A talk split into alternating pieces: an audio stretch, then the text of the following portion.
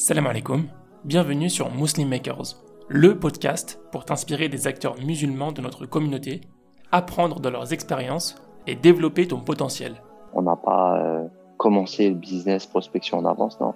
On est venu en 2013, je me rappelle, et on a dit tiens, on fait 10 jours à Kuala Lumpur, on fait 10 jours à Penang, c'est une île qui est euh, juste en dessous de Langkawi, et on fait 10 jours à Langkawi. Et à ce moment-là, on se décide. Tu peux suivre les dernières informations du podcast en t'abonnant à la newsletter, au compte Instagram Muslim Makers et en rejoignant le groupe Telegram. Tous les liens sont en description. Bonne écoute. Salam alaikum wa rahmatullah, Vincent. Alaikum salam wa barakatuh. Comment vas-tu? Je vais bien et toi? Je vais très très bien. Ça va très bien. Alhamdulillah, nickel. Une interview un peu, euh, un peu tôt là, plein matin, 7h du mat. Ouais, c'est ça. C'est une première, je crois que j'en ai jamais fait aussitôt. ah ouais, d'accord. Ah bah, comme quoi. Mais c'est bien, j'aime bien. J'aime bien, ça me permet de bien commencer la journée. Et puis on est sur le même fuseau horaire. Après, t'es euh, tranquille. Voilà, c'est ça. après, c'est terminé. Au moins, ça s'est coché. Exactement. Bon petit déj après. C'est ça, c'est ça. Là, j'ai juste pris le café là quand même. Parce que sinon, sinon c'est compliqué. à côté. Il faut, il faut. Vincent, tu es, es basé en Malaisie? Je disais, on est sur le même fuseau horaire. Moi, je suis à Singapour. Ouais.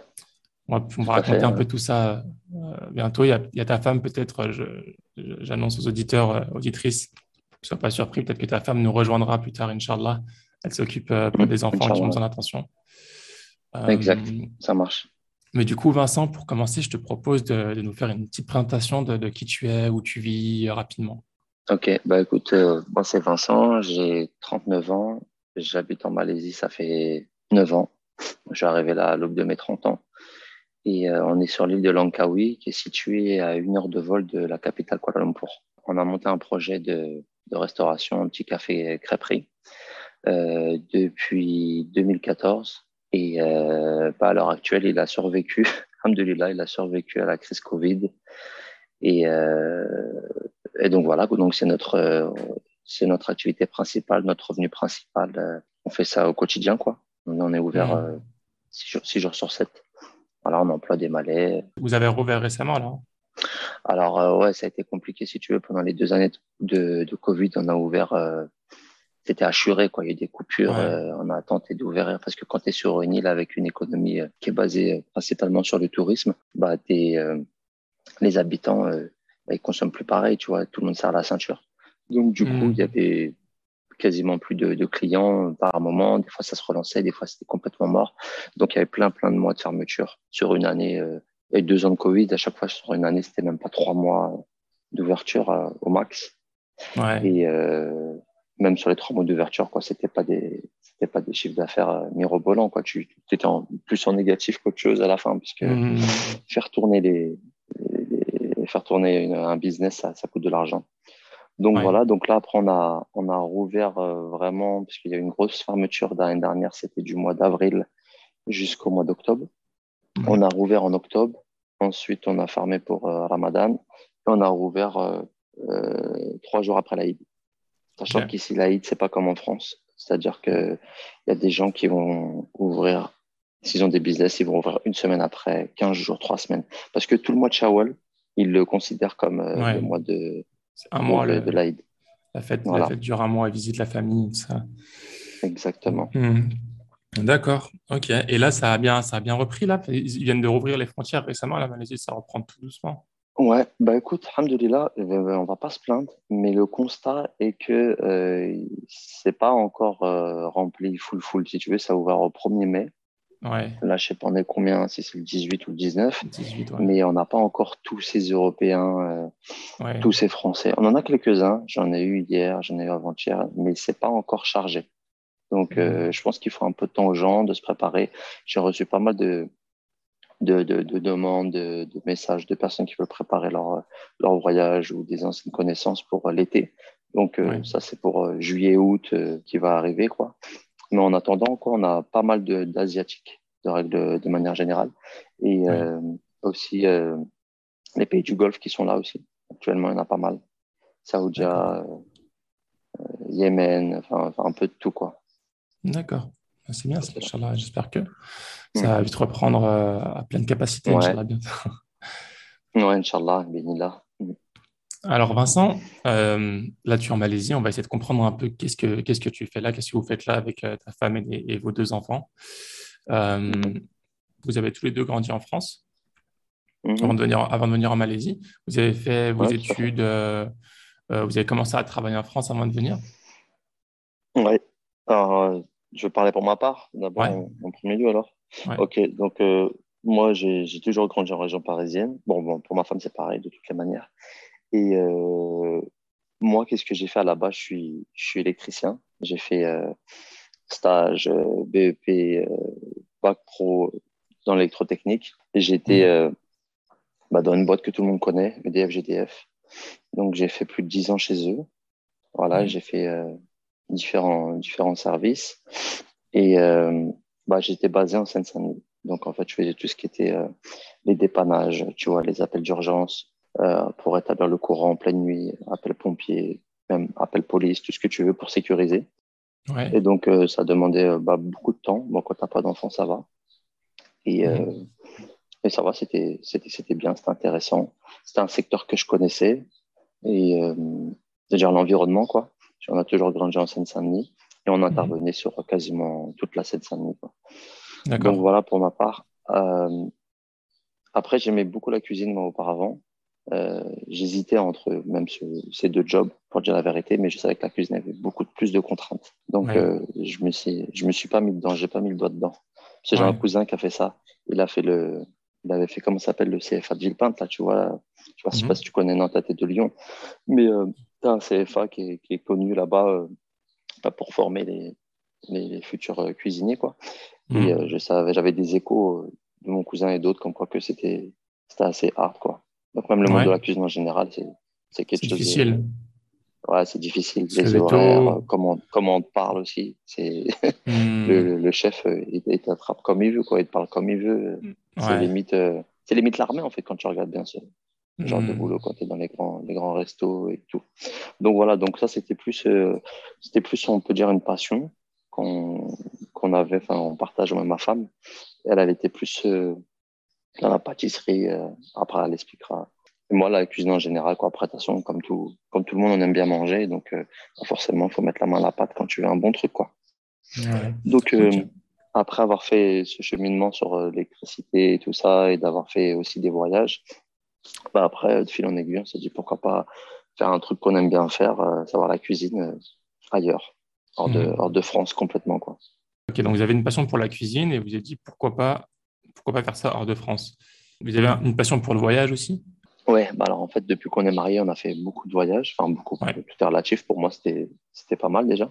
Mhm. Et, euh, et bon, après avoir euh, fait plusieurs voyages, rentrer, repartir, rentrer, repartir, on avait toujours ce petit truc, tu vois, de, de déception de revenir, même si tu es toujours content, retrouver mhm. toi, tes, tes, repères, ta famille, ton chez-toi, etc. Mais euh, mhm. voilà, tu vois, c'est excitant les voyages. Tu vois, tu, toi aussi, tu as voyagé. Donc, euh, bah, tu es à l'étranger actuellement. Et l'Asie, ça, surtout, euh, ça nous a marqué. quoi. L'Asie, Thaïlande, Malaisie, ça, c'est des pays où tu es très, très bien accueilli. les gens, ils ont, ils ont, le sourire, c'est la culture du sourire, bienveillant, ouvert, tu vois, avenant. Mhm. Et donc, du coup, ça nous a, ça nous a mis, ça nous donnait cette envie, quoi. Ça, ça nous a titillé. On avait aussi dans notre entourage des gens qui avaient déjà, euh, ils avaient passé le cap, quoi. Ils avaient fait ça déjà, mais pour, euh, pas pour l'Asie, quoi, pour euh, l'Australie. C'est des gens qui étaient partis en Australie. Et on avait hésité un peu avec ce pays-là aussi. Mais finalement, on a, on a jeté notre dévolu sur, sur la Malaisie. Donc voilà. Après les voyages, tu vois, c'est ça qui a, qui a donné l'engouement. Ok. Du coup, la raison principale, c'était de tenter l'aventure dans un pays que vous trouviez sympathique, accueillant. Il y avait d'autres raisons? Ah, il y avait plusieurs raisons qui étaient euh, réunies. Ouais. Euh, pour, pour ma part, j'avais un peu un ras-le-bol de, de comment fonctionnait. Euh... Après, j'étais bien où j'étais quand même. Franchement, je ne vais pas cracher dans la soupe. J'avais un, j'avais un bon poste et tout. Mais j'ai remarqué que pour l'évolution dans les grandes boîtes, tu vois, des fois, il y avait, il y avait des blocages, euh, il y avait des freins. Tu vois, ouais. les, les, leviers, je les avais pas forcément. Je, je trouve que je rentrais pas dans le, dans le moule. Et euh, ça, ça me frustrait, tu vois. Et, euh, après, j'aurais pu partir peut-être dans une autre boîte, dans le privé, où, où tu vois, tu as plus de reconnaissance. Euh, l'échelle est, tu as une, une, petite boîte de 10, 15, 20 employés, c'est pas la même chose qu'une une boîte avec des milliers, tu vois. Donc, une entreprise avec des milliers d'employés. Donc, voilà, ils ont, ils, ont des, ils ont des restrictions budgétaires. Il y a des certaines, il y a des quotas et bah, quand t'es pas dedans, t'es pas dedans, quoi. Ils donnent, ils donnent vraiment parcimonie, quoi. Donc, voilà, ça, c'est côté professionnel, il y avait cette raison-là. Il y avait aussi, euh, à ce moment-là, bon, peut-être qu'on n'était pas assez mature ou, bon, je sais pas, moi, j'avais, j'avais, j'avais un peu un ras-le-bol, je sais pas, je voulais voir vraiment ailleurs je me suis dit, euh, il y a mieux que la France, il faut essayer.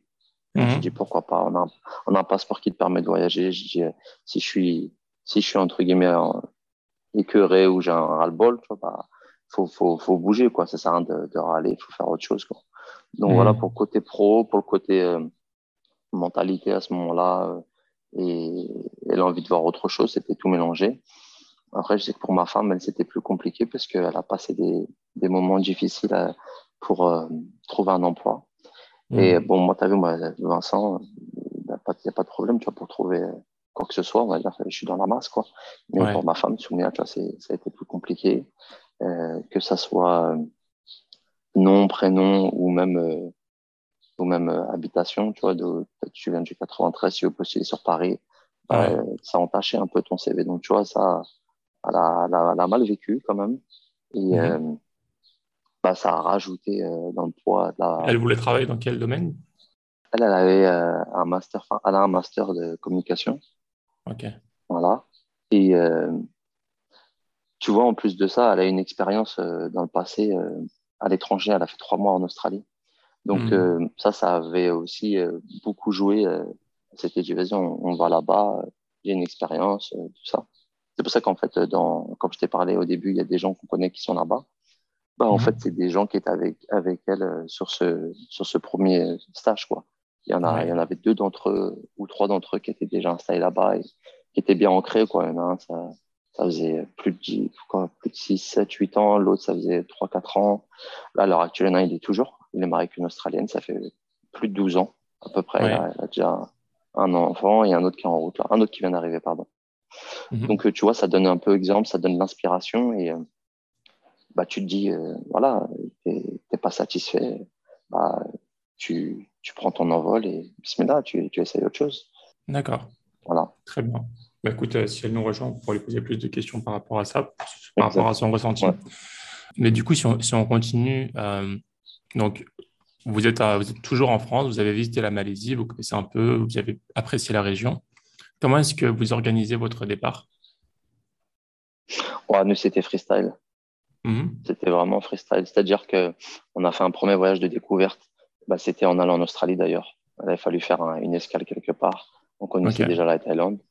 Mon pote m'a dit vas-y, fais, un, fais, un, fais, une escale de quelques jours, quelques, quelques temps pour te reposer, découvrir un pays avant de venir en Australie. Et là, on a eu le. Donc, c'était pas l'objectif. C'était pas l'objectif de passer par la Malaisie. Non, non, mhm. c'était pas le, c'était pas le voyage principal. Le voyage principal, c'était Australie. On est resté plus d'un mois. Et euh, la Malaisie, on a dit, bon, bah, tiens, on va se faire un stop de dizaine de jours. Et euh, c'est à ce moment-là qu'on a découvert. Mais euh, pour te dire comment, comment on, on, est parti, on a fait ce premier voyage de découverte. Et comme après, donc, je te disais, l'idée à la mûri en nous de, de s'expatrier, de, de, partir vivre à l'étranger, bah, on a dit, on va revenir en Malaisie avec un œil un peu plus avisé sur bah, un business, qu'est-ce qu'on pourrait faire, où on pourrait vivre, tout ça. Donc on a revenu une deuxième fois, tout simplement. Mais on connaissait personne. C'était combien de temps après ça? Euh, euh, Première fois qu'on a découvert 2010 et la deuxième fois qu'on est venu 2012 et on s'est installé en 2013. Et vous n'aviez pas d'enfants à ce moment-là encore hein? Non, on n'avait pas d'enfants et puis à l'époque aussi c'est pareil. Tu sais, bon là on s'appelle avec euh, Zoom, j'ai un smartphone, etc. À l'époque j'avais rien de tout ça. À l'époque, j'avais rien de tout ça. J'avais, un ordinateur à la maison. c'est tout ce que j'avais. Et euh, j'avais un téléphone euh, tu vois, classique, tu vois, les, pas les smartphones, les trucs euh, à touche, là, les Nokia et compagnie. Donc, du coup, euh, j'avais pas des infos euh, sur la Malaisie. T'avais pas les pages Facebook. T'avais pas les, les, les, les trucs guide du routard en ligne. c'est tout ça. À la base, moi, mm. quand on préparait nos voyages, c'était guide du routard, tu vois, le, le, le, le papier, là. Et puis, voilà, et tu fais ton voyage comme ça et tu te débrouilles tout seul. Maintenant, tu as beaucoup plus de facilité pour, pour organiser déjà un voyage de, de vacances. Quoi. Et après, pour s'installer, c'est pareil. As des gens, bah, nous, tu as des gens qui nous contactent aussi. si on peut répondre, on répond à des, demandes pour euh, leur faciliter la tâche, au moins qu'ils aient des réponses à leurs questions, euh, leurs, euh, leurs attentes et des fois les, freins, parce qu'il y a beaucoup de freins. Après, ça, c'est un autre débat, mais il y a beaucoup de freins pour les Français qui veulent partir. Et bah, du coup, voilà, c'était comme ça que ça s'est passé. C'était vraiment deux voyages, un voyage découverte et un voyage euh, de prospection, dit de prospection. Et le deuxième, vous êtes passé de. Parce que du coup, là, quand vous arrivez en Malaisie, c'est en général, on arrive à la capitale, quoi, à Lumpur. Donc, vous avez un peu visité le pays ou vous avez fait quoi? Vous êtes resté dans la capitale? Sur le deuxième voyage, tu me parles? Ouais. Ouais, le deuxième voyage, euh, c'est ça qui s'est passé. Ouais, on a, on, a, on a revu des destinations qu'on aimait bien, à savoir Langkawi aussi. Et mmh. pareil, en fait, si tu veux, même sur le troisième voyage, tout n'était pas défini. Quoi. C'est-à-dire, on est parti avec trois, bah, trois valises et on mm. a dit, bon, on ne sait toujours pas où on va. Tu vois, on s'était pas arrêté. On n'a pas, on pas pris une maison en avance. On n'a pas euh, commencé le business prospection en avance. Non, on est venu en 2013, je me rappelle, et on a dit, tiens, on fait 10 jours à Kuala Lumpur. On fait 10 jours à Penang. C'est une île qui est euh, juste en dessous de Langkawi. Et on fait 10 mm. jours à Langkawi. Et à ce moment-là, on se décide. Donc, c'est comme ça que ça s'est passé. C'est même en 2013, quand on s'est installé, on savait pas où on allait mettre les pieds, tu vois. Ok. Donc vous étiez en visa touriste à ce moment-là Ouais, ouais, c'est ça. Et euh, 90 hmm. jours. 90 jours, ouais.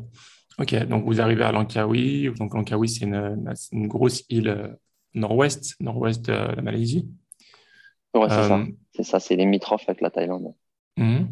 Du coup, vous, vous aimez bien l'île et vous décidez de vous installer sur place C'est ça. En fait, ça regroupait pas mal de points. Euh, stratégique. Euh, euh, comment ça s'appelle euh, Il y a mon petit qui est réveillé. viens, viens.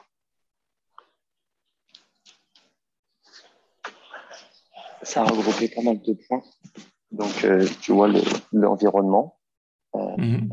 Stratégique parce que tu vois, c'est un, un, carrefour aussi. Il faut dire Langkawi.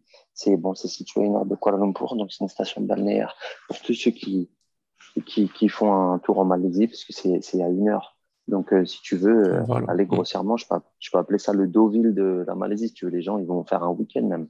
Les gens qui habitent à Kuala Lumpur aussi, sans parler des touristes, ils mhm. viennent euh, en Malaisie pour deux jours, trois jours.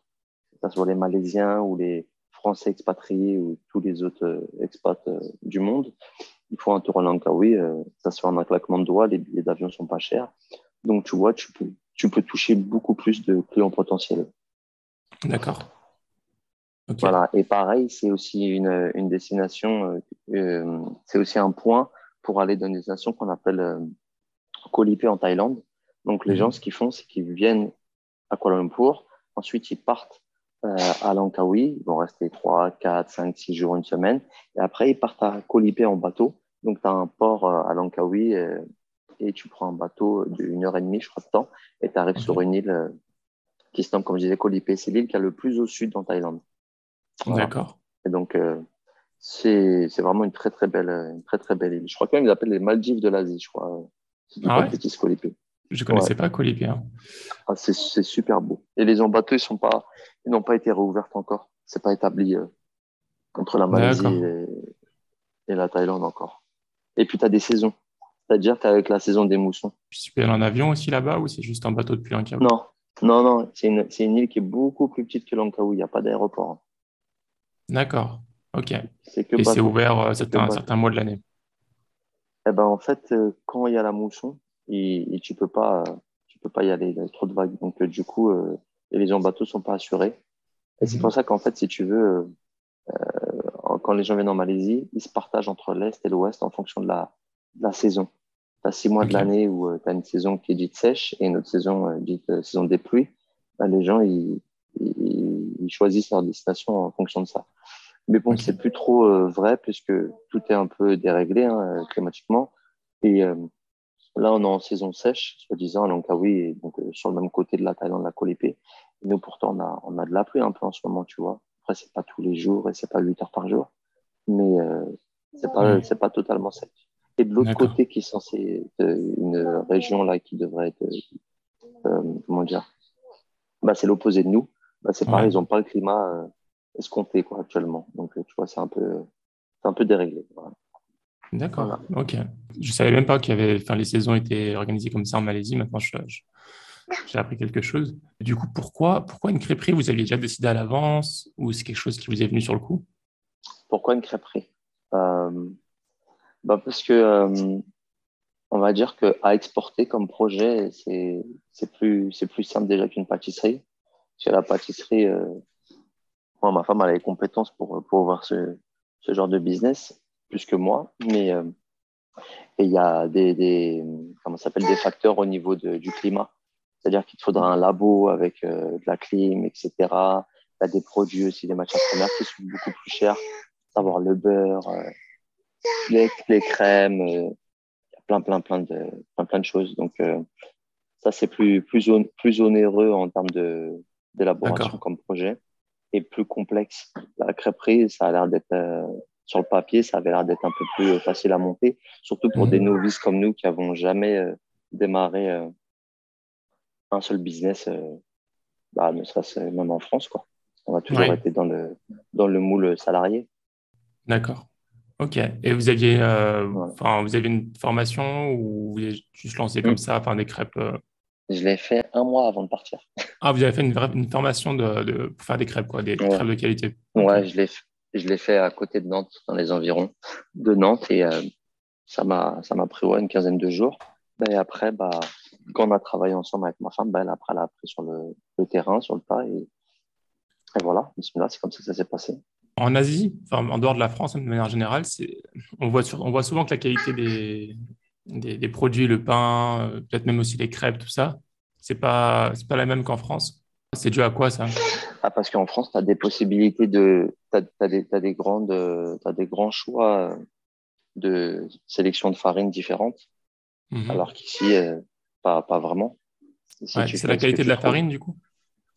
Ah oui, bien sûr. Pour le pain, pour les crêpes, euh, les galettes aussi, les, les crêpes salées, c'est la même chose. Faut du, du, comme ça s'appelle, euh, farine de, de, blé noir, le sarrasin, tu vois. Ouais. Pareil, tu vois, en Bretagne ou en Loire-Atlantique, on a, on a à l'appel des, variétés de, de farines différentes, euh, qualités différentes, avec euh, des, des, comment s'appelle, des propriétés, tout ça. Il y a plein de moulins, il y a plein de trucs, tu vois. Donc, du mhm. coup, euh, ça, ça, ça, ça, rentre beaucoup en, en pas le facteur de, du goût de, de, de, ton produit fini. Mhm. Mais après, je vais te dire, depuis qu'on est là, on a, on a eu beaucoup de Français et beaucoup de Bretons il faut savoir que les Bretons, euh, c'est des personnes qui ils sont s'approprient les crêpes. Ça vient de chez eux, la vraie recette des crêpes, tu vois. C'est les plus difficile. avoir des crêpes à Paris, à Lyon, tout ça. Voilà, exactement. Ouais, c'est un peu les Corses, quoi. Et euh, tu veux, euh, donc, eux, quand ils viennent, je fais dire la vérité, presque 100%, ils m'ont dit, ouais, c'est très bon et c'est limite pareil qu'à la maison. Voilà, ça peut concurrencer avec toute modestie, ça peut concurrencer, qui me dit, je redis les mots des gens, euh, même des avis, des gens ça peut concurrencer les, les crêperies bretonnes. Donc, tu vois, tu es content de, de ton travail, euh, fois qu'il a abouti, et même avec les, même avec le, les produits que tu trouves sur place. Parce qu'après, mmh. tu as quand même d'autres trucs que tu peux trouver qui sont importés, que ça soit même de France ou d'Australie ou d'ailleurs. Euh, tu peux trouver de la crème, tu peux trouver du beurre. Voilà, les farines, c'est un peu plus compliqué, mais après, il faut mettre le prix et après, ça dépend aussi comment tu revends tes choses. La farine, c'est vivant, ça. Enfin, c'est quelque chose, il faut, conserver une, chaîne, de, une chaîne de froid. Ici, c'est ce qu'on a appris. Tout, c'est tout. Hein. Tu vois, même le sucre, euh, quand tu es en France, le sucre, tu vas le mettre dans ton placard, tu n'as pas de problème. Ici, si tu ne mets pas ça au frigo, euh, tu as une fourmilière qui arrive. Quoi. Ouais. Voilà, pour la farine, c'est la même chose. Pour tout. Franchement, pour tout. Parce que euh, c'est pareil, quand tu, quand tu, tu fais ta pâte à crêpes, bah, c'est moins, c'est moins fragile, c'est moins sensible que de la pâtisserie, mais tu auras la même chose, tu auras une fermentation accélérée. C'est ça, la fermentation. Ta préparation. Mmh. Voilà, donc ça, mmh. c'est très dangereux. C'est très, très dangereux. Et euh, bah, après, as, quand, quand ta, ta préparation elle est, elle est fermentée, elle est foutue. Quand tu jettes à la poubelle, tu peux pas travailler avec. Et ça, quand tu connais pas au début et tu comprends pas, en fait, parce que tu as fait un stage, mais qui était euh, en, en milieu climatique complètement différent en France, bah, tu viens ici, là, tu te rends compte qu'il y a des facteurs que tu n'avais pas pris en compte et qu'on t'a pas dit à ton stage. T'as beau même avoir dit je vais aller en Malaisie, la personne ne la connaît pas, elle ne sait pas comment c'est. C'est plus de 90%, 90 en moyenne de taux d'humidité, 88, 90% de taux d'humidité. Ouais. Et plus euh, les degrés, c'est quoi? C'est le plus bas en Malaisie, je pense que c'est comme Singapour, c'est 25 degrés au, au bas mot. Et au plus haut, euh, ouais, 35, 37, euh, plus encore. Ouais. Après, c'est pas les pays du Golfe, il n'y a pas de 50 degrés. Donc voilà, c'est dur, c'est extrême pour travailler euh, en cuisine. Si tu n'es pas dans un grand hôtel avec des clims partout et, des, et des, du matériel, euh, tu vois, vraiment haut de gamme qui te facilite. Qui te facilite mmh. beaucoup. Nous, on a une petite, on a une petite crêperie, tu vois, on n'a pas, on pas fait un truc five stars, tu vois. Ouais, ouais. Non, mais c'est déjà bien, j'imagine. Si vous avez, si les Bretons sont satisfaits, je pense que ça va. Ouais, ouais, c'est vrai. c'est vrai que après, comme on dit, tout ce, tout ce qui est petit et, mignon, c'est cosy, ça, ça a un peu, hmm. ça a un peu, ça a une empreinte, c'est un petit truc, quoi. C'est voilà, c'est, il y a une, petite atmosphère. Hmm. Ça fait euh, un peu, tu vois, esprit terrasse parisienne, mais euh, avec euh, avec quand même les couleurs, tu vois, de la France. Il y a vraiment, ouais, il y a un, il y a un code, quoi. Il y a un petit code quand tu passes, tu, tu sais normalement en principe que, que c'est français, quoi. Ouais. J'avais fait un petit, un petit voyage là, il y a, en France il y a de, quelques jours dans la région parisienne. je crois que c'était à, mhm. Provins, il me semble. Ouais, Provins, ouais, je connais. C'est nord de Paris. Ouais, ouais. Euh, et on avait voulu prendre des crêpes avec ma femme et le mec nous avait dit, euh, mhm. c'était un chrétien, nous avait dit Bon, je, je, vous le dis, je pense que les autres ne vous ont pas dit, mais je vous le dis. Euh, on utilise du porc pour faire, les, pour, faire pour graisser un peu la, la plaque des, des, crêpes. On avait été surpris sur le mhm. coup. Mm. Euh, je pense qu'il y a beaucoup de gens ne, ne le savent pas. Euh, bah, ouais, souvent, souvent quand un des ingrédients, enfin, c'est pas un ingrédient, un ingrédient mais c'est utilisé pour, euh, pour, la plaque. Alors, en fait, tu as tout à fait raison de souligner ce point-là. Moi, j'essaye aussi d'aviser les, les, musulmans qui viennent manger chez nous. Et mm. même moi, je ne le savais pas, tu vois. Quand j'ai fait mon stage, j'ai découvert ça. Et donc, après, donc j'ai dû trouver un, une matière grasse de substitution donc euh, que j'ai essayé durant mon stage. Et euh, figure-toi que moi j'ai bon j'ai un ami qui habite à Nantes. Euh, non, lui après lui bon lui c'est pas un musulman donc ça le regarde pas. Mais j'ai un autre ami qui est marié avec une bretonne et tous les deux sont musulmans et eux-mêmes ils savaient pas. Donc quand je leur ai, mmh. je leur, je leur ai averti, je leur ai dit voilà, donc il y a l'histoire du, c'est le sindou qu'on appelle la, la. Ouais, le sindou, le sindou. Ouais. Mmh. Utiliser. En fait, il y a des proportions il y a des propriétés pardon, qui sont, très bonnes pour travailler à haute température. Ça facilite, c'est facile et c'est pas cher pour, travailler la, la galette. Voilà. Mm. Mais tu n'as pas que ça. Tu as aussi le pinceau qui est fait pour graisser la, qui est fait pour beurrer la galette. Il est fait en poil de, de sanglier, je crois, ou de, en poil de porc, poil de sanglier. Donc, ça, mm. c'est la même chose. Après, tu as, qu'est-ce que tu as d'autre? Ouais, ça, c'est les deux choses principales. Donc, ça veut dire que même en France, quand tu vas dans des crêperies qui ne sont pas halal tenues par des musulmans et tu vas manger ta galette saumon, euh, crème, aneth, tout ce que tu veux, ou ton merguez, n'importe quoi, bah, tu auras ta dose, auras ta dose haram euh, dans, ta, galette ou dans ta crème. Bon appétit. Et ça, c'est vrai que quand tu sais pas, tu sais pas. Bon appétit, ouais, les auditeurs. Après, tu sais, euh, depuis qu'on est en Malaisie, tu sais, les, les, choses elles sont complètement différentes euh, comparé à la France quand tu es dans un pays non musulman où tu n'as pas, de, pas de code euh, par rapport à ça. Ici, tu as, as des trucs de certification. Mmh. tu as aussi les, les, musulmans. Voilà, donc déjà, si tu veux l'appellation halal, c'est un truc qui est agréé par l'État. Ils doivent vérifier tes frigos, ils doivent vérifier si toi-même es musulman. Il ne faut pas qu'il y ait un truc qui, qui, cloche dans ta cuisine et dans tes produits. Mm. Mais euh, si tu ne l'es pas, si tu n'as pas ce logo-là, il faut, le payer. Si tu ne l'as pas, tout ça, mais il faut que les, les, les, clients te, te, te, croient que tu fasses euh, bonne figure et que tu ne mets pas de blanche. Donc, ça veut dire que toi-même, tu es musulman, forcément, et que tu ne sers pas de porc. Mm. Donc, que tu mm. sois porc free, forcément. Il y a des gens, ils sont, sont, pas, ils sont pas musulmans. Voilà. il y en a des gens, ils sont pas, des gens qui tiennent des restaurants, ils sont pas musulmans, mais ils veulent attirer les musulmans chez eux. Donc, il dit mm. pork free. C'est-à-dire, il n'y a pas de porc à la carte. Il n'y a pas de, il a pas de problème. Parce que les mm. musulmans ici, ils ne vont pas. Après, c'est pas une reproche, hein, mais c'est un constat. Comme en France, on peut aller dans une pizzeria et qui fait du jambon de part, mais nous, on va taper une, pizza quatre fromages. Ici, ça n'existe pas, ça. S'ils voient il y a du porc à la carte, ils continuent leur route, ils vont dans un autre restaurant. Ouais, tu vois, tu peux, tu peux pas tout contrôler, les lavages de mains, les ceci, cela. Nous, on est moins regardant parce qu'on, bon, maintenant, il y a plus le choix en 2022, tu vois. Mais mm. avant, à l'époque, tu n'avais pas trop le choix. Maintenant, tu as tous les mm. restaurants halal qui sont recensés à Paris et dans toutes les, les, grandes villes de France et même ailleurs. Tu peux en trouver facilement. Il y a 15 ans en mm. arrière, tu n'avais pas ça.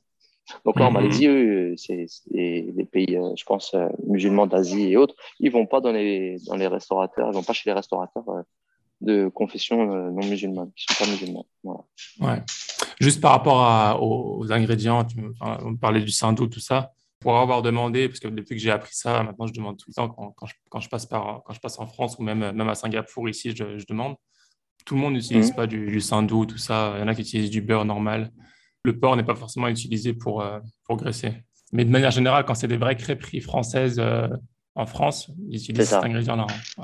C'est ça, c'est ça. Traditionnel, les, les Bretons d'origine, ils font ça. Ouais, donc faire attention. Même, même dans, les, dans les gaufres, je crois qu'ils mettent euh, parfois de la bière pour faire, le, faire les gaufres. Ah, dans la crêpe, même dans la crêpe aussi. dans, la, crêpe. ils mettent du rhum. Non, ouais, dans la crêpe, ils mettent du rhum, de la bière aussi. Ouais, c'est vrai.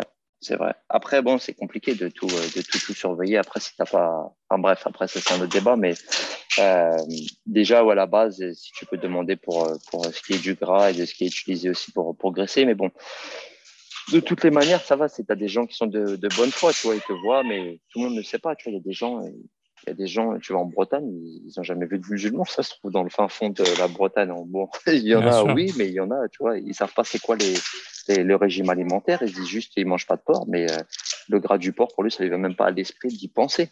Ouais, ouais. c'est clair. Voilà. Moi, j'avais des, moi, je connais des gens qui sont en Bretagne très, très gentils, super ouverts. Ils sont voyants en, Malaisie, en Malaisie euh, plein de fois. Donc, ils connaissent, euh, connaissent l'islam, tu vois, de, de, un peu de loin, tu vois. Et quand, mhm. quand toi, tu leur dis, bah, tu es musulman, eux, pour eux, ça s'arrête à, tu manges pas de porc. Ça veut dire que le halal, pour eux, c'est inconnu. L'histoire mm, de mm. halal, pour eux, c'est inconnu, tu vois. Donc, les gens, des fois, c'est pas forcément de mauvaise foi pour te faire ça dans le dos ou quoi. C'est qu'ils connaissent pas. Ils connaissent pas, ils connaissent pas. Voilà. Et puis, en plus de ça, si t'as pas, je sais pas, euh, je veux dire, si tu es, euh, quelqu'un qui, qui, qui, te fond dans la masse et c'est pas marqué sur ton visage que tu es, que es musulman, tu vois.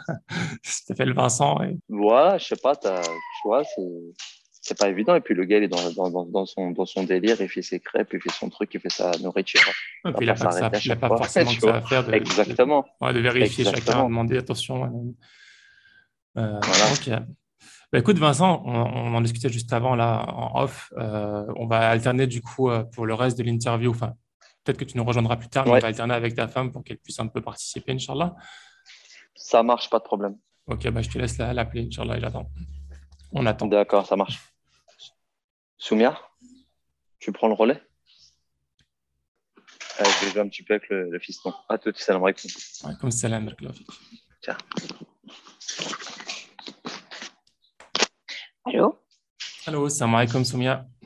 Wa alaikum salam, ça va? Ça va très bien et toi? Ouais, ça va. Désolé, hein. c'était prévisible. Hein. Il est né avec un sixième On sens. Le savait. Il savait qu'il y avait un truc qui se trame. il veut participer. jamais sans moi, jamais. Il veut avoir toute l'attention. Comprends, comprends. Exactement. Ouais.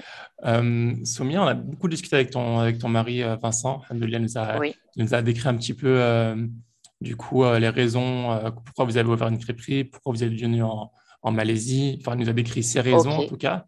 Euh, on a parlé aussi de, pas mal de choses autour de la crêpe. Euh, attention, il y a, des ingrédients autour du porc, de l'alcool parfois qui est utilisé. Euh, nous a donné mhm. quelques conseils. du, mhm. coup, j'ai encore pas mal de questions que je voulais traiter. Mhm. Une par rapport à toi spécifiquement. Donc, il nous a parlé de ses raisons du départ. Je voulais savoir un peu de toi, c'était quoi ton ressenti quand, quand vous êtes parti de la France? Dans, ta, dans ta tête, est-ce que c'était une évidence? Est-ce que tu étais contente de partir? Est-ce que c'était parce que tu ne te sentais pas bien en France? Il nous a expliqué rapidement, mais je voulais avoir un peu ton, ressenti. Oui, alors oui, effectivement. Et, juste avant, euh, que, tu répondes, est-ce que c'est possible d'aller dans une pièce où il y a un peu moins de. pas les enfants? Tout à fait. Ça va être possible. Ça va être possible. oui. Pas de problème. Alors, ouais, concernant le ressenti, ben, avant le départ, ouais, ben, très excitée et effectivement euh, contente de partir aussi. Hein. Euh, contente et vraiment le tellement contente que l'aspect content a pris le dessus sur, tu sais, un peu les peurs et les craintes, quoi. Vraiment, c'était, euh, enfin, l'excitation partir, c'était vraiment, euh, tu vois, c'était tellement intense que franchement, c'est un peu, enfin, pour ma part, moi, les peurs, les craintes, je les, je les mettais un peu de côté. Tellement on était, bah, moi, j'étais, j'étais vraiment contente, quoi, de faire ça, de, de se dire, bah, bah, le projet n'avait même pas commencé, mais de se dire, bah, la valise est faite, il y a le billet d'avion, et puis ça y est, quoi, la décision est prise et euh, tout est, euh, tout est, euh, voilà, quoi, tout est réglé parce que symboliquement entre guillemets, je ne sais pas si vous, vous, en avez discuté, mais on avait vraiment, on a tout, enfin, nous, on a vraiment, on n'avait plus rien en France, quoi. C'est-à-dire qu'on louait un appartement, on a vendu tout ce qu'on avait dedans, on a vendu les voitures. Mmh. Euh, vraiment, c'était, c'était, c'était entre guillemets, euh, entre, guillemets, c'était fini, quoi. C'était, euh, mmh. on part et on va tout faire pour y arriver parce que de toute façon, si on revient, entre guillemets, enfin, à l'époque, on disait on n'a plus rien. Maintenant, on sait ce que c'est de plus rien avoir. C'est pas ça. Mais euh, on se disait, en fait, si on revient, euh, voilà, c'est, y a, y a, on n'a pas de pied à terre, entre guillemets. Donc, euh, c'était vraiment, ouais, on avait vraiment fait, fait cette démarche-là et ouais, contente de partir. Pourquoi est-ce que vous étiez si contente, enfin, en tout cas pour ta part, si contente? Ben, Moi, j'étais contente parce que déjà, comme on voyageait beaucoup, mmh en fait, on, était, on s'était toujours dit aussi que enfin, ça faisait un petit peu, entre guillemets, rêver une vie ailleurs, une vie, enfin, un peu euh, au soleil, euh, enfin, voilà. Et il y avait aussi cette, cette, euh, bah, cette déception de moi personnellement, ce que j'avais connu de la France après mes mmh études, en essayant de trouver un travail, des recherches d'emploi qui n'aboutissaient pas, des, des vraiment de, un, un, investissement, si tu veux, personnel à essayer de, d'essayer de, t'en sortir. On te dit, bon, tu vas faire des études, euh, ça va te donner des chances dans la vie, entre guillemets. Toi, tu es là, tu suis, entre guillemets, euh, la trajectoire, quoi. Tu vois, tu te dis, bon, voilà, bah, je vais rentrer dans le moule, je vais faire ci, je vais faire des bons stages, je vais me faire une bonne expérience, et mmh. puis ça ira. Et puis, en fait, tu te rends compte que ça ne suffit pas. Ça ne suffit pas parce que, parce que, euh, ça ne suffit pas parce que c'est, c'est, c'est pas assez, en fait. Et que dans certains secteurs, avoir les origines que tu as, c'est pas mmh. forcément, euh, ça te sert pas forcément, quoi. Mmh. C'est-à-dire que tu postulais, tu, avais ton master, euh, je te rappelle, je rappelle que tu as un master en marketing, il me semble, et tu postulais pour des, métiers dans, ce secteur-là, et on, te refusait. Est-ce qu'on te disait clairement c'est à cause de ci ou de ça, ou juste on te répondait pas? Pas du tout. Des fois, on me répond. Le plus souvent, on me répondait pas. Le mhm. plus souvent, on ne me répondait pas. Euh, quand j'avais des entretiens, euh, ça m'est arrivé qu'on me dise qu'ils qu'ils étaient surpris. Ils étaient surpris parce que ils se disaient ah oui quand même, euh, on ne pensait pas forcément avoir ce genre de personne en face. Vous vous exprimez bien, vous présentez bien. Bah oui, bon, donc voilà. Donc des fois ça crée la surprise. Et puis à l'époque il y avait des, des des, euh, des, des, des, ce que, enfin, ce que ça commençait à arriver, hein, c'était il y a dix ans, cette espèce de truc de ce qu'on appelle discrimination positive. Il y avait des espèces de structures qui, qui, qui encourageaient, qui essayaient un petit peu, enfin, euh, de, de, de, de, de pousser les portes de certaines entreprises aux jeunes de banlieue diplômés, etc. Mhm. Mais finalement, à la réflexion quelques années plus tard, moi je me dis que, alors c'est bien hein, que ça existe, etc. Mais finalement, c'est, finalement, je trouve que c'est, pire, quoi. c'est pire parce que tout de suite on est catalogué, tu arrives en entretien, ah d'accord, donc c'est elle qui vient de, ah oui, la banlieusarde diplômée, d'accord, ok, de qui vient de telle association, ah d'accord, ok, ok. Donc c'est un peu, euh, c'est un peu euh, stigmatisé, hein, tout simplement. Euh, voilà, tu donc c'était, hmm. ouais, c'est vrai que c'était un petit peu, c'était un petit peu compliqué euh, et, et, décevant.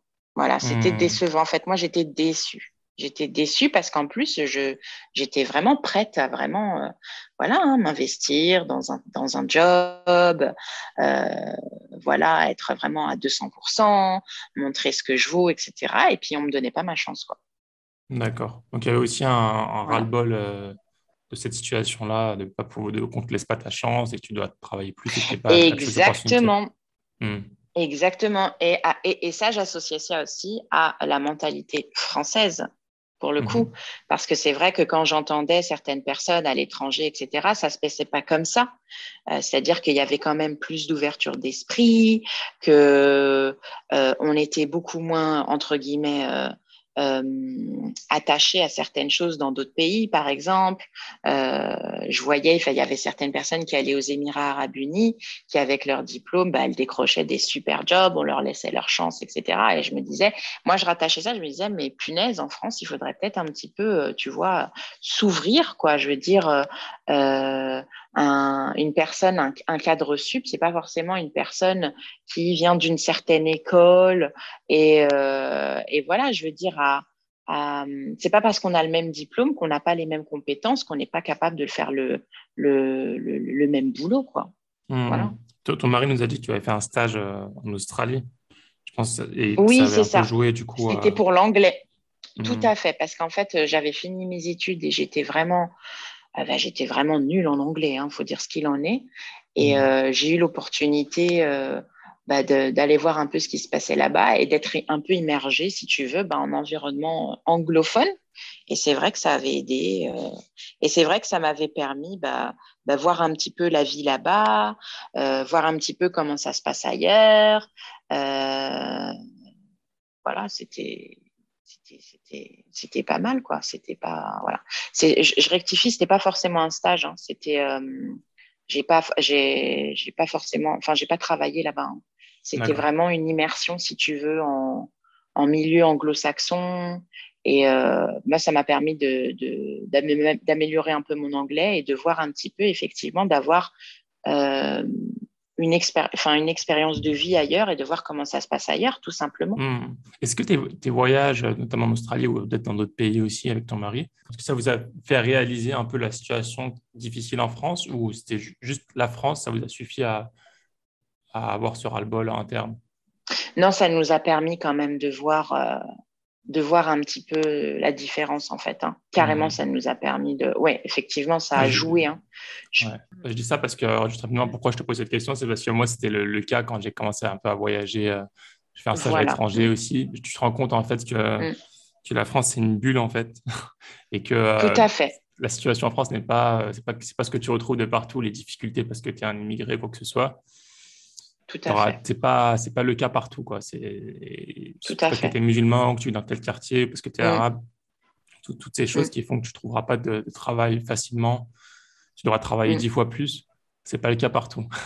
c'est ça que je te Tout à fait, c'est ça. Et en fait, ça t'ouvre les yeux. Oui, moi, je suis d'accord avec toi. En fait, ça, ça, ça, ça t'ouvre les yeux euh, et ouais, ça te donne un, un, autre regard finalement. Et, effectivement, si tu, si on, c'est vrai que si on n'avait pas voyagé euh, et si on, enfin, effectivement, on reste en France et on ne sait pas, entre guillemets, on ignore hein, finalement, on n'a pas d'immersion ailleurs. Même un voyage, pour moi, oui, c'est du tourisme, oui, c'est du plaisir. Mais si tu te fais un voyage, un petit road trip de deux semaines quelque part, enfin voilà, ça te suffit pour un petit peu découvrir et t'ouvrir les yeux sur quelque chose. Moi, je trouve que c'est suffisant. Mmh, mmh, mmh. D'accord, très voilà. bien. Euh, Fik Souméa pour ton partage. Est-ce que tu peux nous, nous parler rapidement, donc euh, juste en quelques, en quelques minutes ou rapidement, comment est-ce que vous avez ouvert la crêperie? Puisque vous m'avez dit que vous étiez arrivé, vous avez le plan c'était de faire euh, de, de passer une semaine à Kuala Lumpur, une semaine à Penang, une semaine à Langkawi. Après, vous avez décidé de rester à Langkawi. Comment est-ce que vous avez euh, ouvert cette crêperie-là? Est-ce que vous aviez mis, j'imagine, un petit budget de côté pour, euh, pour l'ouvrir? Oui. Comment est-ce que vous êtes organisé oui? Alors, euh, déjà, en fait, ce qui s'est passé, c'est qu'en amont, on s'est fixé une deadline. C'est-à-dire qu'en fait, à un moment donné, je crois que c'était ben, un an avant le départ, on s'est dit, voilà, dans 12 mois, on est parti. Mhm. après, sur la prise de décision. en France, Avant 12 mois, on part en. C'était en France. Avant 12 mois. Mm. Sur, la prise de décision, moi, c'est n'est pas trop mon truc, c'est plus lui. Il a dit, bah, à un moment donné, il euh, faut y aller. OK. Et donc, du coup, bah, travail acharné. Travail acharné. Euh, lui, vraiment, il faisait beaucoup d'heures. moi, pareil, j'ai trouvé des boulots. Alors, j'étais pas du tout dans le marketing. Hein. j'ai trouvé plein d'autres boulots pas du tout dans le marketing, bien entendu, ou dans la com. J'essayais vraiment de, de, m'en sortir. Euh, et en fait, avec, tu sais, tu travailles à l'aéroport, tu fais des horaires décalés, donc c'est, voilà, voilà c'est majoré. Donc, en fait, c'était travail acharné. Ensuite, euh, le jour J arrive, ça y est, on est parti. On est parti et en fait, finalement, euh, a posteriori, c'est là où tu vois qu'on était vraiment dans, on était vraiment dans le, on était fonceur en fait. On se posait pas de mhm. questions et on était vraiment dans, dans l'instinct, là. On est arrivé, on a posé nos valises, on s'est dit, allez, bah, maintenant, c'est, ça y est, on est dedans. On est dedans, on n'a rien à perdre, donc allez, analyse. Donc effectivement, on est arrivé à Kuala Lumpur, qu'on connaissait en tant que mhm. voyageur, mais du coup, on a un peu débroussaillé, ben voilà, en tant que futur entrepreneur, qu'est-ce qu'on peut faire, etc. Bon, euh, ensuite, on est allé sur d'autres endroits et finalement, on a atterri euh, à Langkawi, qu'on mhm. connaissait aussi. Et Langkawi, il faut dire ce qu'il en est. Euh, c'est une île, pas forcément toute petite, hein, c'est une île, mais qui a quand même de, de, bah, quoi faire rêver. Hein, les palmiers, les cocotiers, les plages, température chaude toute l'année et tout. Et en fait, comme c'est petit finalement, ben, tu sais, le bouche à oreille, ça fonctionne très vite. Et hmm. finalement, ça nous a permis de faire beaucoup plus de connexions qu'en ville, par exemple. C'est pas la même chose. Donc, beaucoup plus de connexions. Quelqu'un qui parle à un tel, ah, ben, il y a deux petits Français, euh, euh, ce sont des chefs. Pas tout de suite, où on était des chefs. Hmm. on était des chefs. parce qu'on avait, euh, voilà, parce qu'on a expliqué que nous, voilà, vient de France, on veut faire de la cuisine française, etc. Et donc, euh, voilà, de fil en aiguille, ça nous a permis de faire des rencontres, euh, d'ouvrir un stand éphémère à un moment donné en fin d'année, où euh, la fin d'année, bah, c'est les, ici, c'est les vacances scolaires. Ce qu'on a en juillet-août, ici, c'est les vacances scolaires en fin décembre. Donc, c'est ce qu'on appelle un pic de saison, c'est-à-dire qu'il y a beaucoup de gens qui viennent en vacances, etc. Et donc, du coup, on a eu un stand éphémère qui a vraiment, euh, qui a bien marché. Et ça nous a mis le pied à l'étrier aussi, puisqu'on a rencontré des personnes sur ce stand et tout. Et on a pu, euh, voilà, on a pu, bah, voilà, avoir euh, d'autres connaissances et puis commencer à, bah, voilà, euh, quelqu'un qui loue ce local commercial. On a commencé à en parler. Hop, hop, on a trouvé un local et puis ensuite, on a commencé petit à petit à mettre en place l'ouverture, quoi. Voilà. Mmh D'accord. Ok, bah, voilà. Dieu vous a facilité, machallah. Mm. Beaucoup de travail. Et alors oui, et puis très important, voilà, exactement, pour la, ouais, pour, euh, pour l'aspect religieux, parce qu'effectivement, euh, Allah a facilité énormément les choses. Et c'est vrai que euh, en arrivant, tu sais, tu es tellement perdu et tu ne peux pas finalement, euh, quand tu appelles tes amis, tu en discutes, finalement, tu te rends compte qu'ils sont un peu déconnectés de la réalité parce que nous, on était dans le truc, quoi. Donc, si on parlait de certaines choses, en France, on est très méfiant. Ah bah non, regarde, euh, t'embarques pas dans ça, tu peux pas savoir, la personne, tu la connais pas, pourquoi, machin. Et en mm. fait, on s'est retrouvé un peu, on se disait seul, mais c'est là le truc, tu vois, c'est que finalement, on n'était pas seul. Tu vois, c'est que partout où tu vas, quoi que tu entreprennes, Allah, il est là, tu vois. Et c'est ça aussi qu'on s'en remettait beaucoup à lui. Et finalement, c'est vrai que quand tu es au pied du mur et que tu sais pas quoi décider, bah, finalement, euh, tu t'en remets pas à tes amis, tu t'en remets pas à ta famille, bah, tu t'en remets à Allah, tout simplement. Et c'est vrai que effectivement, euh, euh, Allah nous a guidés, nous a facilité pour en arriver à effectivement, on a trouvé ce local et on a commencé à bosser sur une ouverture, quoi. Voilà. D'accord. Ok. En termes de charge de travail, c'était très intense. Par rapport, à, ce que par rapport à votre, au travail en France, ce que vous vivez en France, bon, vous travaillez déjà beaucoup euh, Oui, oui, oui, oui, oui, oui. Oui, oui, c'était très, très intense. Parce que tu fais tout tout seul, toi-même, entre guillemets. Euh, parce que tu es à ton compte et parce mmh. que, euh, après, tout dépend quel, quel, quel, entrepreneur tu es. Tu as les entrepreneurs, enfin, tu en as qui vont pas hésiter par rapport à leur expérience, etc., à déléguer, à voilà, et donc du coup, ils vont se soulager, que ce soit physiquement et mentalement. Et nous, mmh. euh, ça nous a mis quand même, ça nous a pris quand même pas mal de temps pour arriver à ce stade parce qu'on est tous les deux très perfectionnistes. Et, euh, et du coup, quand tu es perfectionniste et que tu as ta propre entreprise, bah, c'est assez compliqué parce que tu es dans le truc, tu, tu veux vraiment, euh, as des, des, des, tu veux atteindre un certain, un certain niveau, tu te fixes une certaine pression. Donc physiquement, physiquement moralement, c'était très dur, c'était des grosses, des grosses amplitudes horaires. Parce qu'en mhm. plus, quand on commençait, on savait pas trop est-ce que c'était mieux d'offrir ça pour les petits déjeuners, pour les dîners, pour les goûters, pour voilà, on savait pas trop. Donc du coup, on avait une grosse amplitude horaire au début. Et oui, physiquement, c'était dur, quoi. Physiquement, c'était pas hmm. facile. D'accord. Et maintenant, est-ce que c'est, vous sentez que c'est un peu plus simple? Bah, Disons que oui, oui, c'est un peu plus simple. Après, ça reste de la restauration. Hein. Donc, on a, là, on va avoir, on va pas avoir 10 ans dans, 10 ans dans les jambes. on les sent passer, hein, on n'est plus très jeunes. Mais c'est de la restauration. Ça reste quand même quelque chose de physiquement, c'est pas simple. Voilà. Euh, même au niveau, tu sais, euh, tout ce qui est euh, euh, customer service, client, tout ça, c'est quelque chose aussi parce que c'est quand même à chaque fois, tu vois, euh, enfin sur, sur tout ce qui est euh, food et tout, on a tous notre mot à dire, on a des avis différents, on a notre vision des choses différentes. Donc ça, c'est faut le gérer. Quand tu as une personne qui se plaint de quelque chose, enfin ça, ça faut le gérer. Mais c'est vrai que bon, par rapport au début, c'est si tu veux, la machine, elle est quand même bien huilée. voilà, la mécanique, on connaît, on connaît ça. Enfin voilà, ça roule, quoi. Ça roule. Ok. Voilà. Très bien. Voilà. Cool. Euh, je voulais vous poser une question par rapport à du coup la vie en Malaisie. Euh, mm-hmm. Par rapport à vos attentes, euh, ce que vous connaissez de la Malaisie. Mm-hmm. Si c'était différent, est-ce que c'était, ça, ça, se rapprochait de ce que vous attendiez? Et quelles sont les différences avec la vie en France? D'accord. Alors, on avait, on avait une, une, une, vision de la Malaisie quand on venait en vacances bon, de, de, de, pays, tu vois, assez bah, voilà, accueillant, euh, chaleureux, etc. Euh, bon, on peut dire que ça se confirme, mais avec des nuances. Parce mmh que finalement, c'est vrai que bon, euh, quand tu es dans la vie sur place, enfin voilà quoi, faut pas. Je veux dire, le, le, Malaisien est, est quelqu'un de très accueillant quand tu es là en touriste, etc. Mais, mais euh, après, c'est vrai que quand tu vis ici, que tu, tu, tu... si tu es trop demandeur, en fait, euh, ça va vite les saouler, en fait. Faut que tu, faut que tu saches, euh, faut que tu saches te débrouiller. Mmh. Après, très honnêtement, en presque dix ans, jamais aucun local ne nous a fait des problèmes. on nous laisse faire ce qu'on veut entre guillemets.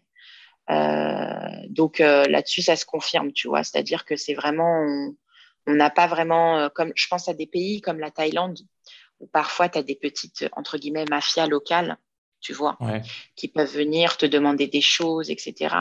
Nous, ici, absolument pas. et en fait, on a vite compris à partir du moment où tu faisais ton boulot, tu étais là, tu montrais pas de blanche, que tu n'étais pas là pour faire des problèmes, etc. Tout se passait bien. Voilà. Hmm. D'accord. Il y a ça. Par rapport à la France, ouais, il y a quand même beaucoup de, beaucoup de différences. Et le peu de fois où on rentre en France, moi, je le ressens et malheureusement, je suis contente de rentrer ici. On, est quand même sur. Euh, alors, je ne sais pas si c'est le climat qui fait ça, la culture. On est quand même sur, euh, tu vois, sur, euh, sur beaucoup plus de, de, de bonne humeur, de enfin, je sais pas, de, de, de, chaleur humaine, de, de compassion aussi. Euh, et, euh, et moi, il y a un truc que j'adore ici, c'est la flexibilité des gens, quoi. C'est mmh. en France, c'est euh, ah non, c'est pas possible, c'est comme ça, c'est la règle, c'est voilà. Et ici, si, si, si, si, il faut, enfin, je dis pas qu'ils enfreignent les règles, pas du tout, hein, c'est pas ça que je dis. Mais mais il y a toujours, on peut toujours s'arranger entre guillemets, on peut, on peut tout, enfin, n'y a pas de problème, il n'y a que des solutions. Voilà. Et ça, c'est vrai que mm. c'est assez, euh, c'est plutôt sympa. Enfin, surtout, tu sais, quand tu es avec tes fournisseurs qui sont là, qui, si tu as un problème, ils se démènent.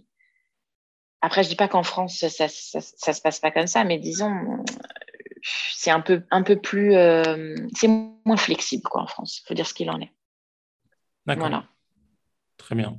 Est-ce qu'il y a d'autres différences par rapport à ça, par rapport à la vie en France euh? Euh,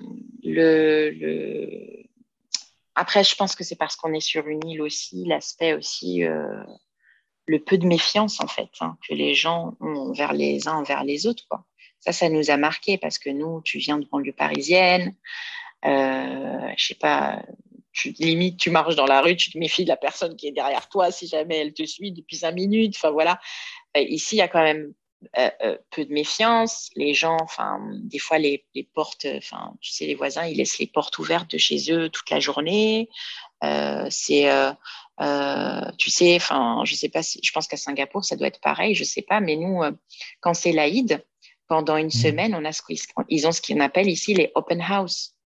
Et les open mmh. house, c'est, c'est, bah, tu viens manger chez moi, tu n'as pas besoin d'invitation, c'est l'Aïd, tu passes, tu vois, c'est c'est vraiment, enfin c'est vraiment, enfin il y a, y a peu de méfiance envers son prochain en fait.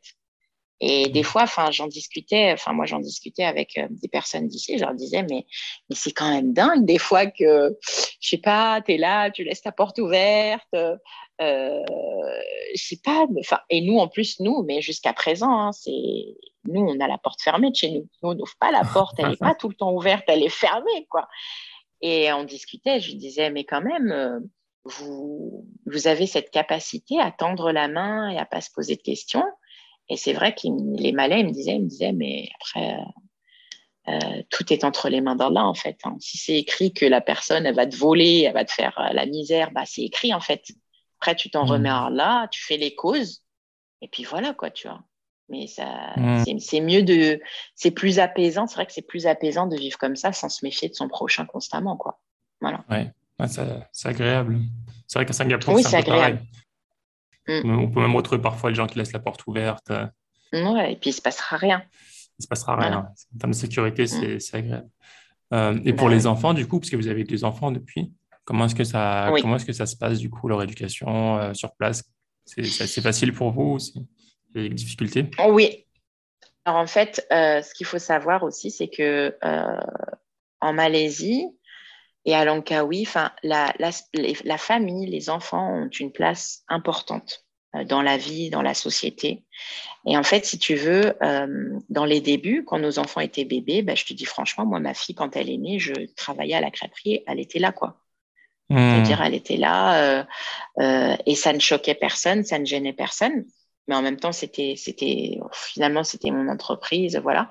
Et c'est vrai qu'ici, euh, il n'est pas rare quand tu te balades, que tu vas, je sais pas moi, dans, dans, un, dans une petite supérette ou dans un petit magasin, que ben c'est familial. En fait, finalement, as derrière euh, ben, le, la, caisse, tu as, le petit landau du bébé, tu as le gamin qui joue sur son tapis, enfin voilà. Donc c'était assez facile pour nous et du coup, enfin la question de la crèche ne s'est même pas posée tu vois, ou de la nounou. Hmm. Ça s'est pas posé puisque c'était assez simple pour nous parce que, euh, parce que euh, je sais pas, euh, avec les locaux, tu es là, tu, tu, travailles et ah, c'est le bébé, oh, elle est mignonne. C'est normal en fait. C'est normal. Il n'y a pas de problème. Quoi. Donc ils venaient, ils faisaient, les clients, ça, ça, ça, choquait personne. Et par rapport à leur, à leur éducation, alors, ils sont un peu jeunes pour répondre à la question, mais moi, je pense qu'ils sont complètement. Enfin, moi, je l'ai vu euh, après euh, un séjour en France, mais je pense qu'ils sont heureux ici. Hein. Je pense qu'ils vivent leur meilleure vie, hein, euh, tous les jours dehors, au contact de la nature, tous les jours dehors parce que le climat le permet, au contact de la nature. voilà, c'est très facile de les divertir. Voilà, parce mmh. qu'on n'est pas, parce qu'on est toujours, tu vois, à l'air libre voilà, à l'air libre. C'est très simple de les divertir, de leur, de leur apprendre des choses.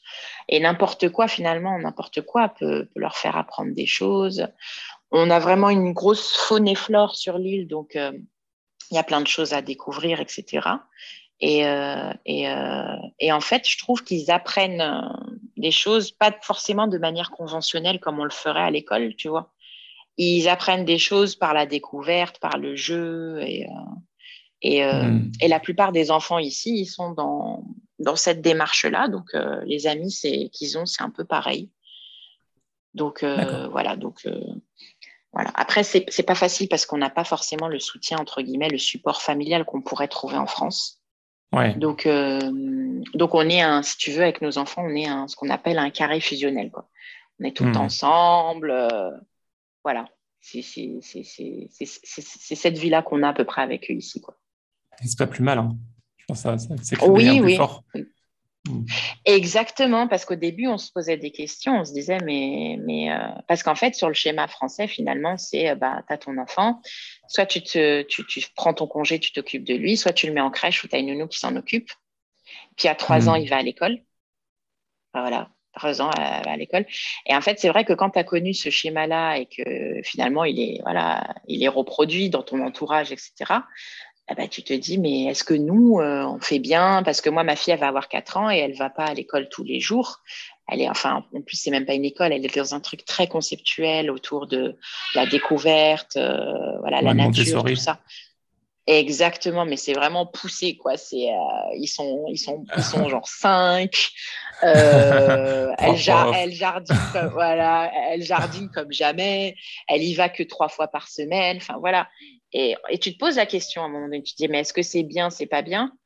Et c'est vrai, franchement, c'est pas pour, euh, pas pour dénigrer, hein, mais quand je l'ai vu en France par rapport à des enfants de son âge, etc., c'est pas la même chose. Hein. C'est pas la même chose. Et puis, et puis quand tu lis un peu sur les neurosciences des enfants, etc., je pense que ce côté un peu, oui, euh, euh, ensemble, tisser des liens affectifs, finalement, les enfants ont besoin de leurs parents aussi. Hein. C'est ça. Euh, mmh. Voilà. Après, après, bien entendu, nous avons le choix de le faire. Hein. Je ne mmh. critique pas ceux qui, qui, qui, mal, qui malheureusement n'ont pas le choix et qui doivent euh, se plier à ce schéma parce qu'il n'y a pas le choix, parce que c'est comme ça. Nous avons fait ce choix et on le prend. Voilà, on le, pour l'instant, on le prend. Voilà. Mmh. D'accord, très bien. Euh, vous recevez des fois des appels de personnes qui vous posent des questions par rapport à l'expatriation en Malaisie, tout ça. Il y a beaucoup de monde qui veulent partir qui veulent s'expatrier. Moi, je reçois souvent des, messages de personnes, d'amis ou d'autres personnes qui me posent des questions. Et vous, du coup Oui, oui, beaucoup, beaucoup. Ça s'était calmé pendant le Covid. Ouais. Parce que bien entendu, frontières fermées, euh, voilà. Donc le Covid, de toute façon, il a fait peur à tout le monde. Donc euh, voilà. Ouais. Mais ça s'était calmé pendant le Covid et là, ça reprend.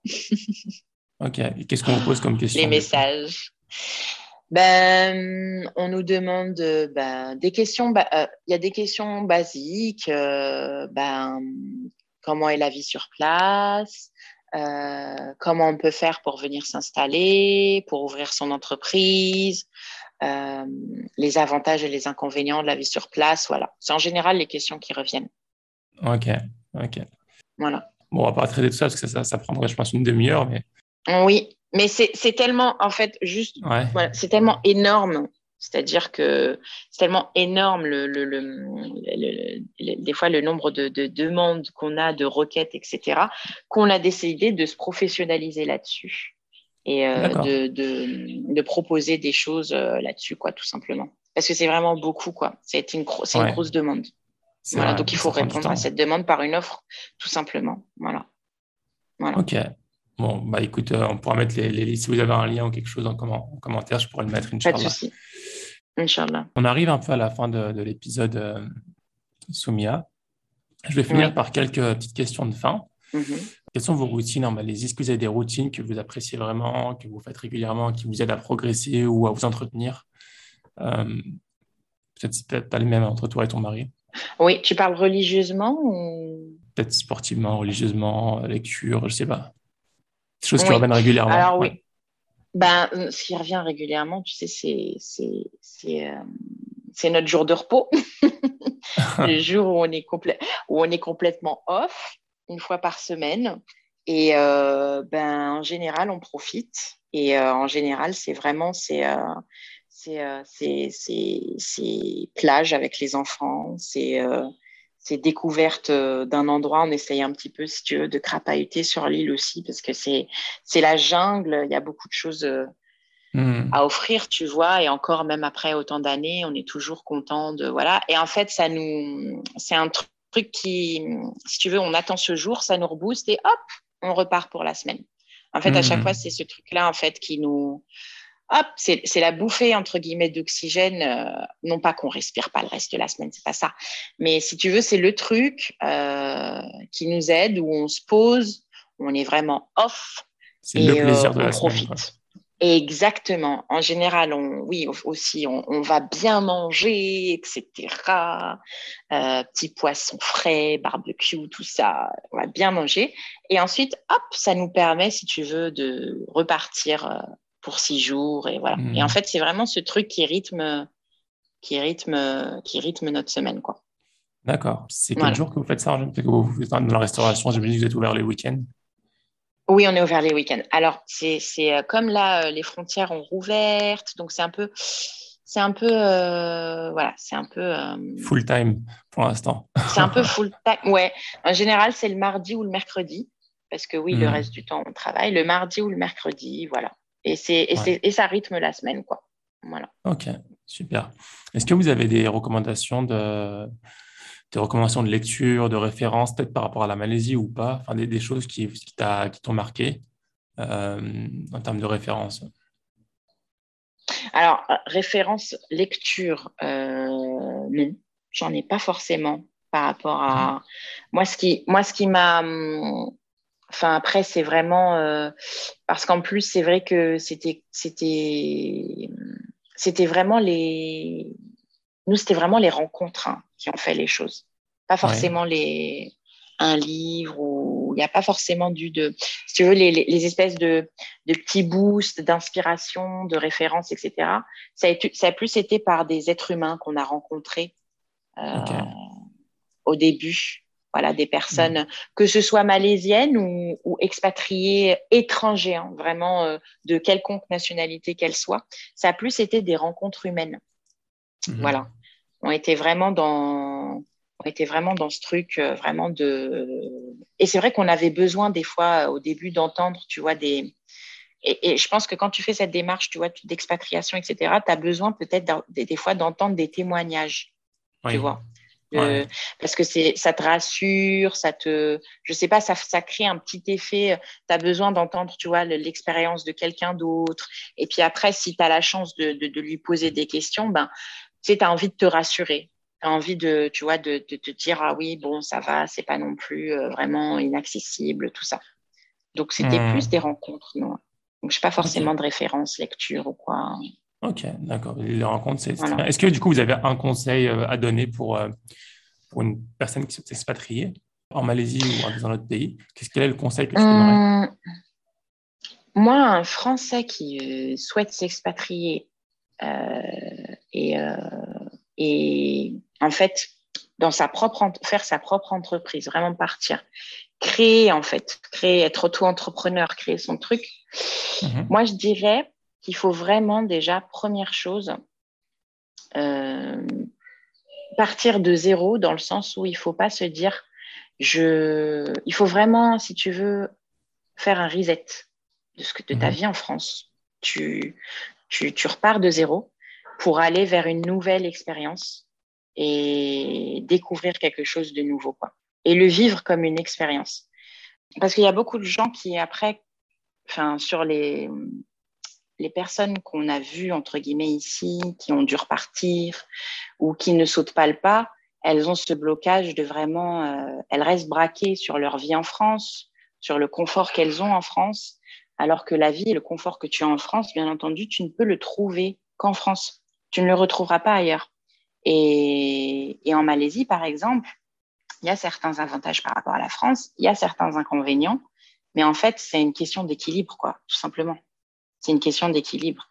Et donc, si tu restes un petit peu euh, euh, trop euh, braqué sur ah oui, mais en France ça, ça, ça, ça, et tu veux la même chose ici, ça pourra pas, ça pourra pas marcher faut que tu repartes de zéro et que tu dises, je viens pour une expérience, elle est nouvelle, je prends les choses et je trouve mon équilibre. C'est ça.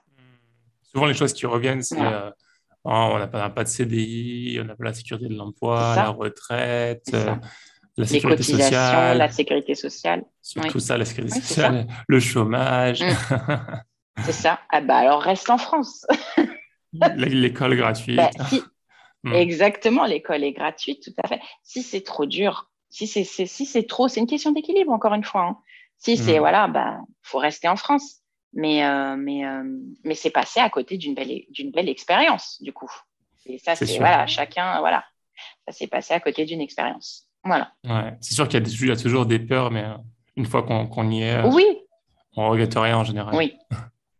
Effectivement. Et puis même si c'est trois mois, même si c'est, et puis il faut essayer quoi. Il faut juste essayer. Il mmh. faut juste essayer. Après, tu vois, après, après on peut pas, voilà, on peut pas. Personne, il y a que là qui sait comment ça peut se passer. Donc il faut essayer. Euh, prière de consultation, c'est important. et puis let's go quoi. toujours, toujours, toujours. C'est, on a, il y avait un Français ici qu'on avait rencontré qui nous disait euh, Salat istikhala tu feras, jamais tu ne le regretteras. Voilà. En mode notre c'est bien. Voilà. voilà. Euh, dernière question du coup, Soumeya. Comment faire pour euh, vous trouver, vous suivre, vous contacter si quelqu'un a une question, si quelqu'un veut venir vous voir, manger une crêpe euh, Comment il vous retrouve Alors, si, quelqu'un est sur Langkawi, on est sur la, bah, on est sur l'avenue principale, hein, sur Pantai Chenang. On ne peut pas nous louper. Mhm. On est juste à côté du petit centre commercial. On ne peut pas nous louper. Euh, ensuite, sur, bah, on est présent sur, bah, sur Instagram et Facebook, My French Factory. Voilà. Et en général, les gens nous contactent par ce biais. Euh, qu'ils ont, enfin voilà, en général, les gens, les, gens arrivent à nous contacter par là parce qu'ils vont, enfin, tu tapes, tu, si tu Google, c'est ce qui ressort. Il y a Instagram et les Facebook, tout simplement. Ok. on, bah, on a un site internet aussi. On a un hmm. site internet où on a aussi des, euh, des, des demandes, mais c'est vrai que les réseaux sociaux, c'est c'est un peu plus intuitif. Donc, euh, c'est vrai mmh. que euh, quand on nous contacte, on nous contacte par ce biais-là. Voilà. D'ailleurs, à travers Facebook, je crois que je vous avais contacté. Vous m'avez répondu. Ouais, tu vois. Tu vois, voilà. Donc, ouais, tu vois, c'est très intuitif maintenant. Voilà. Ok, très bien. écoute, Soumia, tu, tu, remercieras ton mari, Inch'Allah. C'était très agréable de discuter avec vous, d'en apprendre plus sur votre expérience. Euh. C'est vrai que c'est la première fois que je fais un, un, format un peu comme ça, où il y a une personne après l'autre. ça, c'est un peu spécial, mais je pense que j'espère que Il y a une première atout. Il y a une première atout, et puis en tout cas, j'ai bien, j'ai bien aimé avoir un peu les deux, les deux versions, les mm. deux avis, les deux regards par rapport à votre expatriation. Et puis en tout cas, je pense, enfin, je trouvais que vous étiez très aligné par rapport à ça, donc euh, machallah. Et... Ah, puis c'est, c'est, ce qu'on se dit, on est une équipe. Hein. On est une équipe, hein. c'est ce qu'on se dit depuis le début, on est une équipe, c'est une team. Hein. Un... Bah, quand tu le fais tout seul, euh, voilà, après, euh, voilà. Mais c'est vrai que à deux, euh, puis on est venu à deux, maintenant on est quatre. Donc on se dit on est une équipe, hein, on forme une équipe, on est une équipe. Et voilà, c'est comme ça que ça marche. Ok, bah, c'est génial. Bah, que Dieu vous mette la baraka, que Dieu vous facilite. Amen. Amen. Merci, Inch'Allah. Merci. Et je vous dis du coup à très bientôt, Inch'Allah. Barakallahu. Salam alaikum. Barakallah. Wa alaikum salam. Si cet épisode t'a plu, je te propose de le partager à trois personnes de ton entourage à noter le podcast 5 étoiles sur Apple Podcast et à invoquer Dieu pour qu'Allah mette la baraka dans cette initiative. À bientôt, Inch'Allah. Salam alaikum.